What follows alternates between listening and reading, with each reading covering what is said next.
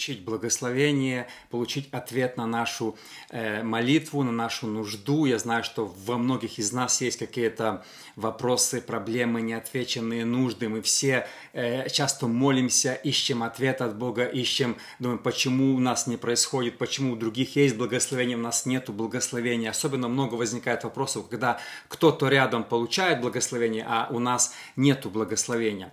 И я хочу сегодня поговорить на одну интересную историю, даже вступление к этой истории, это когда э, ангел явился маме Самсона и сказал ей, исповестил ей, что у нее будет сын, судья Израиля. Очень краткая, но интересная история, буквально три стиха, и я хочу взять буквально несколько мыслей с этой интересной истории. Я верю, что каждый из нас мы можем получить, взять для себя какое-то откровение. Судьи, 13 глава, с 1 по 3 стихи, написано – сыны Израилевы продолжали делать злое пред очами Господа, и предал их Господь в руки филистимлян на сорок лет.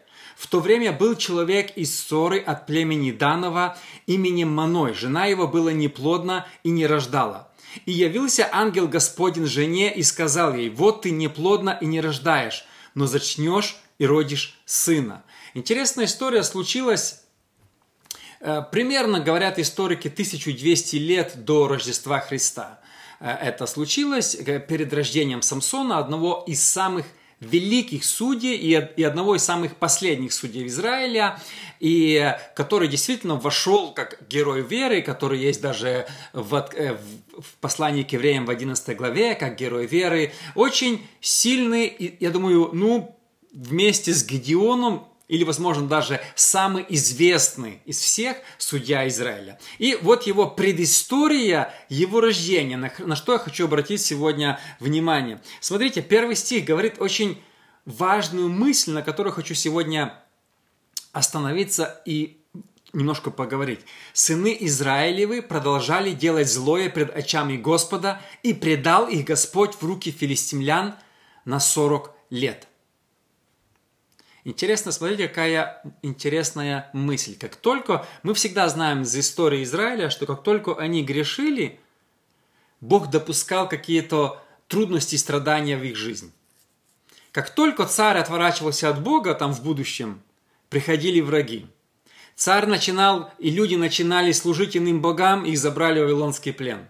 Как только был грех, приходили враги. Бог допускал врагов. Смотрите, первая мысль – непопулярная мысль, о которой сегодня никто не хочет говорить. Грех имеет последствия. Написано очень четко и ясно. Сыны Израилевы продолжали ли делать злое пред очами Господа, и предал их Господь. Господь предал их в руки филистимлян.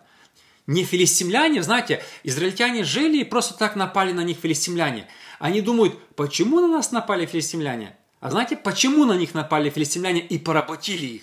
Потому что сыны Израилеви продолжали делать зло. Грех имеет последствия. Каждый раз, когда мы пренебрегаем, балуемся грехом, когда мы думаем, о, а что такое грех? Это не что-то такое важное. А что такое грех? Приходят, знаете, всегда есть последствия. Вот грехи часто, очень часто они не проходят бесследно. За грехи есть последствия. Сыны Израиля продолжали делать злое пред очами Господа, и предал их Господь. То, что пришли враги, это не были от идея врагов. Это была идея, это Бог сделал так. Э, я буквально вчера смотрел интересный такой BBC фильм, интересный про падение Иерусалима в 70-м году. Интересно, что там был Джо Иосиф Флавий, который вначале а, а, был одним из командующих а, по обороне Израиля, и потом он перешел на сторону римлян, и он дал, э, после того, как, как впала крепость, он перешел на сторону римлян, и он с римлянами уже подошел к Иерусалиму, и он пришел к воротам города, это, в принципе, он описывает своих этих, и он, он, и он предлагал э, этим людям сдаться. И он говорит, потому что Бог предал. Вы, вы не можете, вы не устоите, потому что есть пророчество, что если вы грешите, то Бог не будет стоять за вас. Но люди его не послушали. Но это совсем другая история. Смотрите, что я, какую главную мысль хочу сказать. Э, их грех привел к рабству. То, что они начали грешить, они попали в рабство от филистимлян. Смотрите, сегодня какая интересная ситуация э, во многих церквях. Во многих церквях вообще не говорится на тему э, против греха, о том, что мы должны свято жить. Какие чаще всего сегодня проповеди, особенно в мега-церквях, да, которые большие церкви, которые привлекают много людей, американские в основном, да, какие темы вы, когда вы слушаете какие-то перевод проповедников, что вы чаще всего слышите? Ходить в святости, молиться на иных языках, что вы чаще всего слышите, когда вы слышите каких-то проповедников, которые это? Обычно такие, знаете, проповеди, как состояться в жизни, как быть богатым, как там достичь успеха, как иметь там какие-то супер благословения сверхъестественные. Да? Это все хорошо, но должна быть тема о святости. Святость – это одна из центральных тем христианства. И сегодня многие пытаются ее игнорировать или даже смеются с этого. Говорят, о, что ты там постоянно говоришь о какой-то святости, что ты выступаешь против греха. Это не модно сегодня. Я слышал, один проповедник говорил, не один, многие говорили, но слышал один конкретно, говорил, что Бог мне дал откровение не проповедовать против чего-то. Я не выступаю против того, того, того, грехов каких-то. Я должен говорить, за что я – что я поддерживаю. Вот и это принесет людям благословение. Потом я смотрю, через какое-то время этот проповедник со сцены кричит против расизма. Вот расизм плохо, расизм грех. Я думаю, так подожди, ты же только что говорил недавно, что нельзя говорить против чего-то. Ты боишься сказать против аборта, ты боишься сказать против гомосексуализма, против развода, против еще каких-то других грехов. Но вот нашел проблему, которая не существует, кстати. Я думаю, что расизм проблема придумана политиками, чтобы поделить народ. Ее нету. Вот, вот ее нет. У вас, если вы вот в Америке или в другой стране, я не знаю, ну, нету такого, что вы придете в магазин и вам что-то не продадут, потому что вы другого цвета. Или вы устраиваетесь на работу или хотите купить дом, вам не продадут, потому что вы не того цвета. То есть, ну, эта проблема просто придумана на ровном месте. Вот когда мы жили в Советском Союзе, христиан действительно угнетали. Например, если вы были верующий, баптист или пятидесятник, вас могли уволить с работы, просто так. Вас могли не взять в университет, вам могли занизить оценки в школе, просто так, потому что вы христианин. Это было действительно была дискриминация. Но в Америке многие многие, они даже не понимают, что такое слово дискриминация, потому что его нету. И вот политики придумали разделить нацию, придумали проблему, которой нету, и многие пасторы, давай уже проповедовать против... Я одно, одно это смотрю, целое лето говорит, расизм, расизм, расизм, расизм. Я думаю, ну, ну сколько уже можно об этом говорить? Где? Покажи мне, кого сегодня угнетают, выгнали с университета, не продали ему дом, выгнали с работы. Именно по одной простой причине. Ну где эта проблема? Но нет, пастор, который говорил, что я не буду говорить ни против чего, резко вдруг почувствовал, что он должен говорить против расизма. То есть он нашел проблему, которая не существует, и начинает о ней говорить. А есть реальность реальные проблемы, которых очень много, которые сегодня наступают на нас со всех сторон. Мы думаем, как реагировать. И про это большинство церквей сегодня молчат, потому что ну, нам неудобно говорить против греха. Знаете, это очень... Э, недавно э, я сделал видео, э, написал пост о одном пасторе, который изменял долго жене, и Потом это выявилось, его сняли со служения. Я написал просто пару, пару предложений, что если человек впал, нужно э, каяться сразу. Я даже не написал имя его и не осуждал его. И на меня многие начали возмущаться, что что ты осуждаешь пастора, что ты там это, наш нужно покрывать все это. Этот же пастор, этот же пастор с Нью-Йорка, не буду говорить его имя, был на передаче, очень известной американской передаче в стиле опра. Ему задали вопрос, как ты относишься к абортам? Знаете, простой вопрос, на который есть простой ответ. Вот когда вам задают вопрос, как вы относитесь к абортам, здесь не нужно полчаса отвечать. Здесь не нужно сочинять, ну, э, понимаете. Он отвечал где-то минут 40, отвечал, отвечал. А эта ведущая его не поняла. Она ему задала вопрос, так грех или нет? И он сказал в конце, ну, в принципе, нет, потому что... Э, есть разные случаи, и знаете, зал этих либералов хлопал ему, стоя хлопали, что «О, молодец, так сказал», не осуждая тех, кто делают аборты. Знаете, когда в церкви уже не, не говорят против того, что аборт грех, блуд грех, гомосексуализм грех, э, и мы думаем, о, вау, но зато расизм, да, расизм такой грех, все так вот, так голос возвышают, все так, вы знаете, стараются – но есть реальные, реальные проблемы, реальные грехи, о которых церковь молчит. Где-то две недели, две недели назад, кажется, когда были выборы в Америке, э, выборы в Сенат от штата Джорджия. Это было перед, перед 20 числом, где-то, может быть, числа 13 были выборы. И от штата Джорджия прошел пастор у Сенат. Ну, кажется, надо радоваться. Пастор, кстати, пастор церкви. Э, пастор церкви, кстати, там, где Мартин Лютер Кинг был пастором. Вот Мартин Лютер Кинг, который знаменитый, за, за, и, и та церковь его, где он сейчас, где он был раньше, пастор этой церкви, выдвинул свою кандидатуру в Сенат. И он выиграл выборы. Представляете, от Джорджи выиграл выборы. Пастор в Сенате. Нужно аплодировать, нужно радоваться. Но в чем проблема в этого пастора? Он в открытую говорит, в открытую призывает, что аборты – это выбор. И призывает христиан остановиться и не кричать против аборта. Говорит, что вы это? Это же выбор. И, и это же выбор женщины, выбор семьи. Хотят, пусть делают. Что здесь плохого? Я ничего не вижу в этом. Представляете, пастор кричит, призывает людей поддержать аборты. Когда мы видим, что происходит, мы думаем, вау, да? Когда вот на таком высоком уровне, потому что люди боятся кого-то обидеть, говорят, что это нормально, это нормально, это нормально, за грехи есть последствия. За грехи всегда есть последствия. Если, знаете, есть личные грехи, а есть коллективные, когда нация или когда церковь просто вся берет и отворачивается от Бога. Когда церковь начинает говорить, аборт нормально. Когда церковь начинает говорить, что там это нормально, блуд нормально, там про развод я вообще уже молчу, все давно говорят нормально. Думаешь, вау, почему церковь сегодня не может встать и сказать, что это грех, это грех, это грех. Вы знаете, за грехи есть последствия. Кто-то сказал, если бы Иисус проповедовал то, что сегодня проповедуют в большинстве наших церквей, его бы не распяли. Если бы Иоанн Креститель проповедовал то, что проповедуют сегодня в большинстве церквей, его бы не обезглавили. Но в этом вся проблема, что мы в современной церкви боимся назвать грех грехом.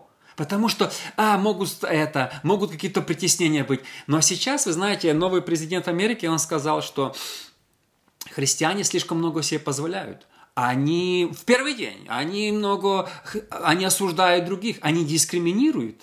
Знаете, мы не знаем, что ожидает теперь христиан. Или христиане пойдут, будут все говорить как надо, или христиане будут стоять за Библию. Придет время, наверное, скоро, я так думаю, когда христиане, как в Советском Союзе, нужно будет выбирать, за что ты, ты отстаиваешь эти ценности или нет. Недавно один из самых высоких политиков, я не буду называть его имя, ну, самый-самый топ политиков в Америке, в интервью одному изданию сказал, что Библия очень осуждающая книга, и христианство очень осуждающая религия. Что значит осуждающая? В Библии осуждается убийство, гомосексуализм, осуждаются некоторые вещи. Это не нравится многим людям. Они говорят, Библия осуждающая книга. А знаете, в чем проблема? Люди сегодня хотят поменять Библию но Библия должна менять людей. Люди хотят ходить в церковь и не меняться. Они говорят, принимай, меня таким, как я есть. Вот я такой есть весь. Но знаете, да, Бог всех принимает, но Бог принимает всех для того, чтобы их поменять. Каждый человек, если почитаете в Новом Завете, который приходил в церковь, он оставлял свою прежнюю жизнь. Апостол Павел, он шел, дышал погрозами, разбомбить всех христиан в Дамаске, он хотел их убивать, но когда он встретил Бога, он захотел спасать и любить, потому что встреча с Богом, она меняет нас. Проблема в том, что сегодня много в церкви людей, которые ходят, которым, может быть, что-то нравится, но они говорят, не судите нас, что ты нас судишь, что ты говоришь здесь в церкви против аборту, а что ты говоришь против блуда, а, а против развода, ты обижаешь нас, мы тут хотим просто по по посидеть, чайку попить, послушать какую-нибудь лекцию такую приятную для ушей, а ты нас обижаешь. Вы знаете, и почему сегодня многие мега постарания говорят о проблемах, потому что никого не обидеть, чтобы никто не ушел, чтобы всем понравиться, чтобы все было хорошо. Но вы знаете, Библия не мы должны поменять Библию, говорит, она устарела, она осуждает, а Библия призвана нас поменять. И знаете, сегодня, наверное, такое время какое-то такое наступает время, когда люди все больше и больше пытаются обвинить Библию, обвинить христиан, что они хейтер, они ненавидят, они осуждают, они не принимают, что, знаете, в Америке сколько сейчас, э, восемь, наверное, есть полов, полов разных, я только знаю два. Мужчина, женщина. Люди насчитывают восемь. Как они их насчитывают? Когда ты насчитываешь два, а кто-то насчитывает восемь, он осуждает тебя, что ты такой вот закрытый, ты такой отсталый, ты ничего не понимаешь, потому что мы насчитали восемь. Где их можно насчитать, я не знаю. Или вот ты не понимаешь, что аборт это выбор, и ты выступаешь против права женщин, ты ущемляешь права женщин. Понимаете, перед нами встает время. Или перед... Я не говорю про личные грехи, я говорю про, про церковные. Почему Израиль был наказан филистимлянами? Не потому, что один человек согрешил, а потому что нация совратилась. В нации начали говорить, что грех это нормально. В нации начали говорить, что это не грех, это нормально, молчите, никого не обижайте. Нация вся провалилась. Нация, когда вся нация начинает опускаться, Бог допустил страдания, Бог допустил филистимлян. Не то, что допустил, послал этих филистимлян, чтобы они 40 лет их угнетали. Понимаете? Поэтому, когда вот в общем приходит грех, когда в общем покрывает грех, когда церковь боится сказать, вы знаете, сколько меня людей пишет постоянно, не суди, что ты судишь, сам смотри, чтобы не упал, сколько проклятий льется, смотри за собой, да, что ты как... Хотя я никогда не называю имен, и никогда мне надо, ну, грубо говоря, чешется язык более прямо сказать, более конкретно, когда я что-то вижу, сказать. Но, ну, ты, ты ж судишь, ты это, никого не... И знаешь, это в нас. Это не, я не говорю про, про американскую церковь. Это часто творится в нас, в наших церквях. Смотрите, э, Павел дал пророчеству о последнем времени. Я прочитаю 2 Тимофея, 3 глава, с 1 по 5 стих. Павел пишет, что в последнее время наступят времена, Знай, же, что в последние дни наступят времена тяжкие, ибо люди будут э, самолюбивы, сребролюбивы, горды, надменны, злоречивы, родителям непокорны, неблагодарны, нечестивы, недружелюбны, непримирительны, клеветники, невоздержанные, жестокие, не любящие добра, предатели, наглые, напищенные, более сластолюбивы, нежели боголюбивы, имеющие вид благочестия, силы же его отрекшиеся. Таких удаляйся.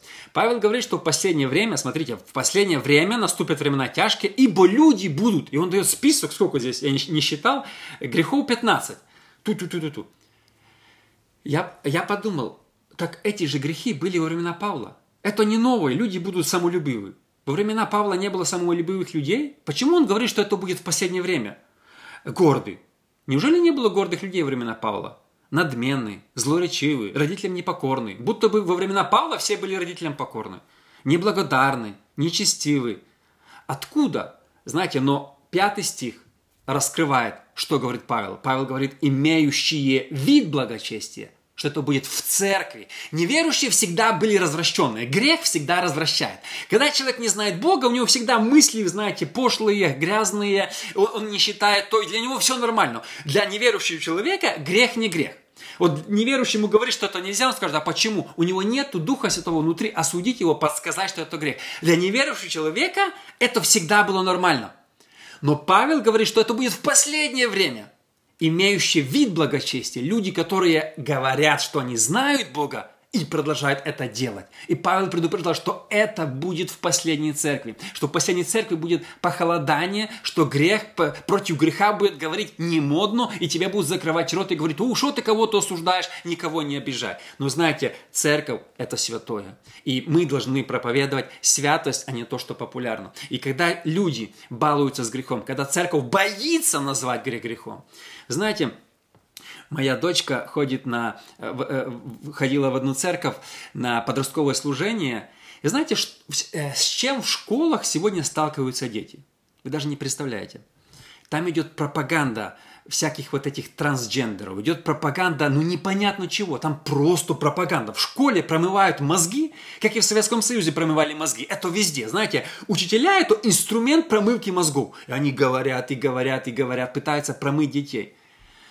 И Церковь, я считаю, должна отвечать на нужды детей. Я считаю, что на подростковых служениях нужно не просто кофеек и чаек пить и все, и играть в игры. Я считаю, что на подростковых служениях нужно отвечать на нужды молодежи и детей. Говорить, ребята, да, в школе вас учат вот это, но Бог говорит, что вот это нельзя. А Бог говорит, что вот это нельзя. Но вы знаете, сегодня на наших подростковых часто служениях игры. Э, моя дочка пошла в одну церковь и говорит, папа, мы э, спели одну песню, а после этого играли в игры все время. Типа, а зачем это пошла? Если там мы все время проиграли какие-то игры. Понимаете, сегодня в церкви есть возможность, есть голос, есть что-то сказать, а мы боимся сказать, мы боимся сказать, что, ребята, сегодня идет грубая пропаганда каких-то грехов, которые давлятся на, на государственном уровне. И мы, как церковь, должны стоять, противостоять этим вызовам. И последняя мысль в этом плане, вы знаете, э, то же самое в Украине сегодня. Не только это происходит в европейских странах. Посмотрите на Украину. Я уже где-то говорил, что раньше я иногда смотрел Лигу смеха, потом я перестал ее смотреть. Ее невозможно смотреть. Вы посмотрите, какая там идет пропаганда. какие там трансгендеры постоянно уже, какие там делают, две команды будет, которые продвигают непонятные эти. Они все продвигают и продвигают и продвигают. Запад платит деньги, они продвигают, продвигают и продвигают. И мы, как церковь, должны отвечать на нужды общества, потому что молодежь, зависая там, она смотрит эти программы.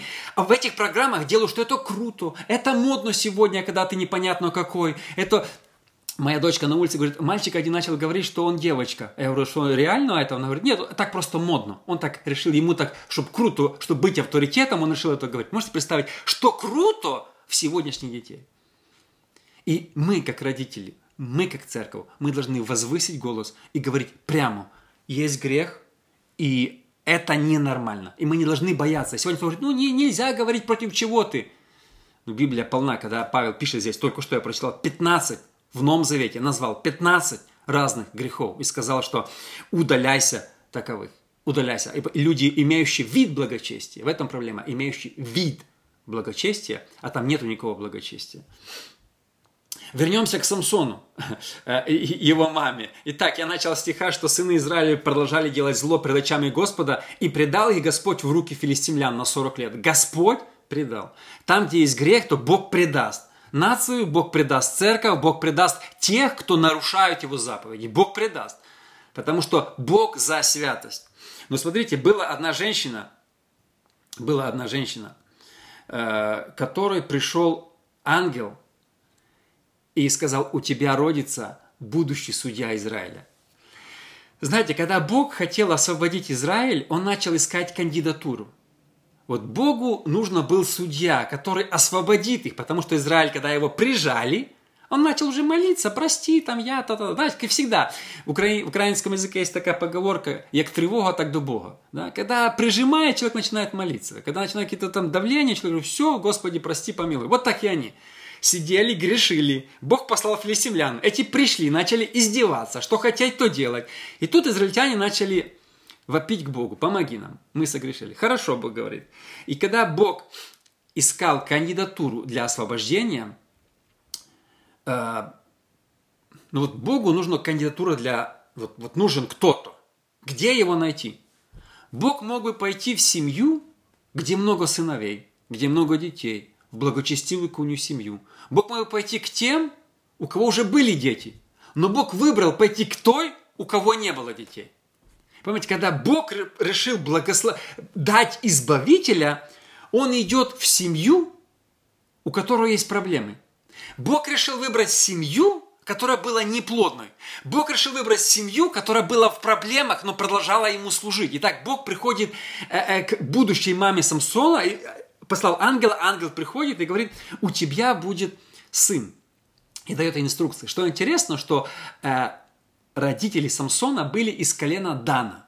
Обычно все судьи, все лидеры Израиля были или левиты из колена Левия, как это был Моисей, или из колена Иуды, как Давид, Соломон и многие другие. Но колено Дана, оно не было престижным в Израиле. Это было просто где-то небольшое колено Дана – и тут Бог приходит к колену Дана, к одной семье, и говорят, у вас родится сын, один из самых мощных, один из самых известных и влиятельных лидеров в Израиле, и вообще самых влиятельных судей в Израиле. Он пришел именно в бесплодную семью, в самое такое незначительное колено Дана. И интересно написано, вот если читать в английском переводе, что будущая мама Самсона была не только неплодна, там стоит такое дословное слово, она не могла родить детей, не могла, у нее была проблема. Она не могла иметь детей.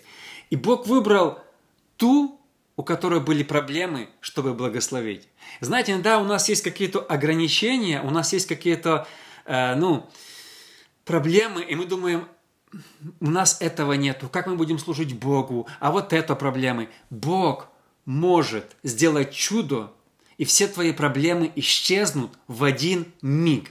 Наш Бог настолько всемогущий, я заметил, что Бог очень часто выбирает людей, у которых проблемы, для того, чтобы дать им самое высокое призвание. Очень часто Бог приходит в самые простые семьи, чтобы дать самое большое благословение. Очень... Богу нужно просто верность и вера.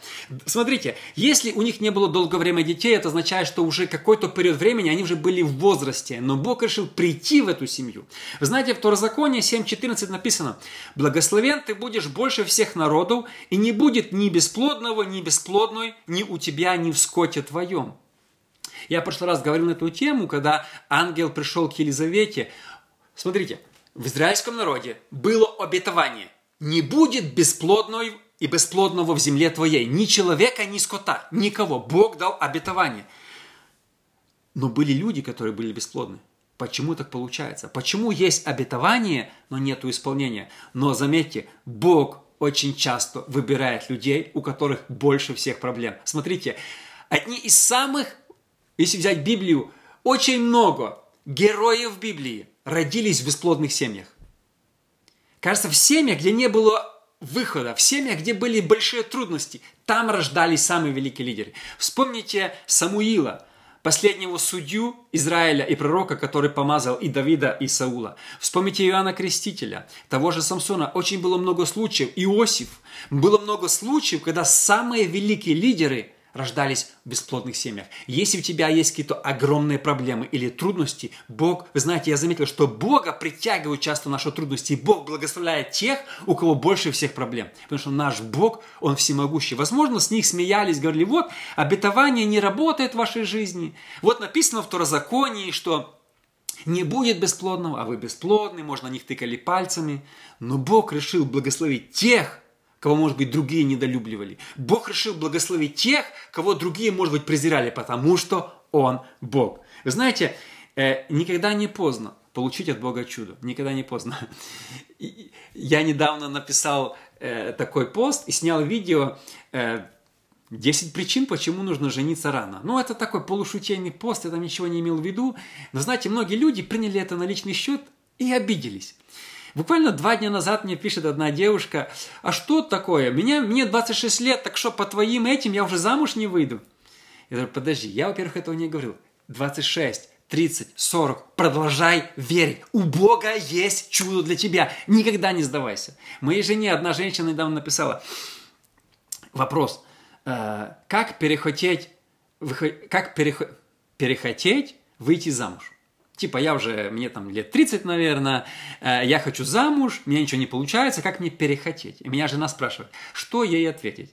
Я говорю, ответь то, что не нужно перехотеть нужно продолжать верить Богу, потому что Бог может в любой момент сделать чудо. Наш Бог специализируется на чудесах. Никогда не сдавайся, даже если поздно, сколько тебе лет не было, все равно Бог может сделать тебе чудо и дать тебе самое лучшее. Самого лучшего мужа, самую лучшую жену. Потому что Бог – Бог чудес. И тебя, может быть, еще будет лучший муж, чем у тех, которые раньше вышли. Хотя я не против, чтобы у всех были хорошие мужья. У тебя может быть лучшая жена, чем те, которые раньше женились. Если у тебя сейчас проблемы, то Бог может сделать так, что, то, что тебя будет такое благословение, что другие люди начнут тебе завидовать. Потому что Он Бог, Ему нравится благословлять тех, которые переживают трудности, но в это же время верны Ему и продолжают Ему поклоняться. Поэтому, что бы ты сейчас ни проходил, у Бога есть чудо для тебя. Бог специализируется на чудесах. Вы знаете, что такое чудо? Чудо – это то, что не под силу людям, не под силу врачам, не под силу консультантам, не под силу психологам, не под силу никаким людям, никому. А Бог может взять, прийти и сделать чудо, потому что Он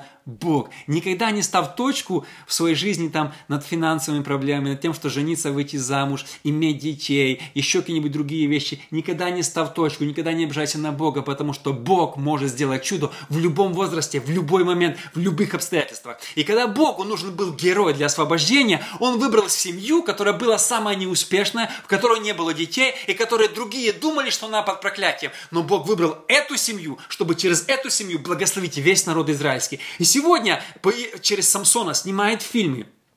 Много, знаете, Самсон один из, говорят, что многие греческие мифологии, да наш Котыгорошко даже, да, все вот эти супергерои, все берут пример из Самсона. Родился человек, который был сверхсилы, который сегодня многие подражают. И это случилось у бесплодной мамы и папы, которые не могли иметь детей. Никогда не став точку на своих проблемах и не говорю, что все, у меня ничего не получится. Бог приготовил чудо для тебя.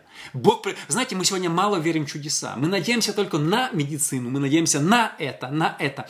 Меня выписали умирать, когда мне было три года или четыре, надо сестры спросить, э, если она меня смотрит, она мне потом напишет, что поправит меня, что она старше за меня, она смотрела за мной, когда я умирал, меня выписали. И врачи выписали умирать, сказали, все, не получится. Меня выписали из больницы, положили домой. И готовьтесь. Но знаете, э, в то время Бог проговорил одной молодой девушке, она была пророком в нашей церкви, я думаю, лет было ей 17, проговорил ей, чтобы она встала и пошла и помолилась за меня. А моя мама говорит моей сестре старшей, слушай, беги к пророку, чтобы она пришла помолиться. И вот моя сестра бежит к ней домой, а это идет.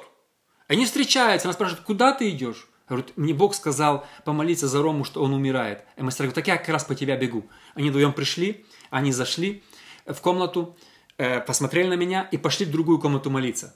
Они молятся. Знаете, как писятники молятся? Молились. Сейчас не знаю, как до конца. Знаете, как писятники молились? Окна дрожали. Потолок дрожал. Когда писятники, они, они никого не стеснялись никогда. Когда, я знаю, в моей церкви люди молились, никто никого не стеснялся. Возвышали голос, и каждый кричал, и приходил ответ. И вот они орали, молились, и слышат, их, их ревностную молитву прерывает громкий удар.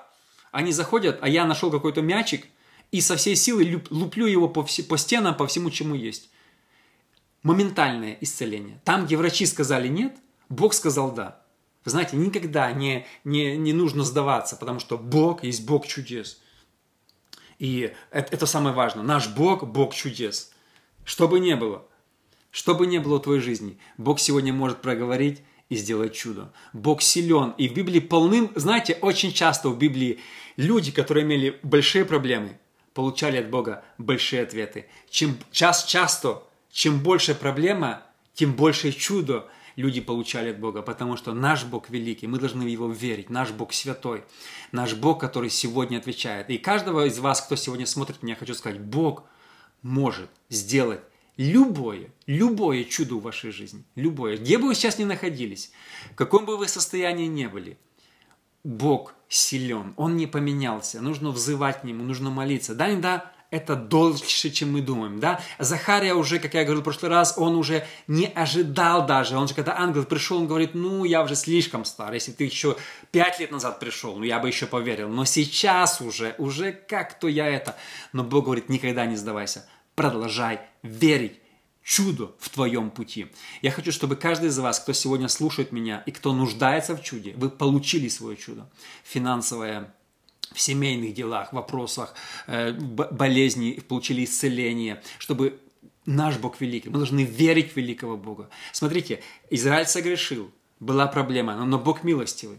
Даже когда мы грешим, Бог все равно посылает Избавителя. Даже когда мы неправильные, даже когда мы спотыкаемся, даже когда мы ведем не до конца такой, знаете, нужный образ жизни, но когда мы каемся, каждый раз, когда Израиль грешил, приходили проблемы. Но как только Израиль каялся, мы видим наш Бог, смотря на историю Израиля, какой Бог милостивый. Я даже удивлялся один раз, когда Ахав, ну нечестивый царь, ну как только там один раз плакнул, Бог помиловал, сразу дал победу. Я думаю, ну как так, да, вот там вот ну, такое место есть, все, все там это, но тут он, его трудности прижали, он же там помолился Богу, Бог его помиловал, освободил, дай ему победу, он же там сирийского царя победил, да. Вы, вы, вы почитайте Старый Новый Завет, Бог полон милости, даже если мы не всегда правильно поступаем, но если мы обращаемся к Нему, Бог есть Бог милости. И, и, и, и, и это чудесно. Он не поменялся. Друзья, спасибо огромное, что вы сегодня меня слушали. Буквально несколько мыслей, которыми я поделился с историей о рождении Самсона. Поделитесь, если вас эта тема вдохновила, поделитесь с другими, поставьте share, лайк. Также последнее, смотрите, я делаю разные программы, ауди, аудио, на подкаст. Подкаст это очень удобная такая вещь, где вы можете слушать э, дома, на работе, в машине, без интернета мои проповеди, программы. Э, я делаю 3-4 программы в неделю, теология, разные другие ставлю. Поэтому подпишитесь на мой подкаст. Если вы не знаете, что такое подкаст, пришлите мне в личку, только укажите, какой у вас телефон, Android или iPhone, я вам дам ссылку на свой подкаст. На подкасте также есть многие другие проповедники, программы, вы можете слушать многих своих любимых проповедников, кого-нибудь набрать, кто делать программы и получать благословение. Спасибо всем огромное, кто сегодня слушал. Увидимся с вами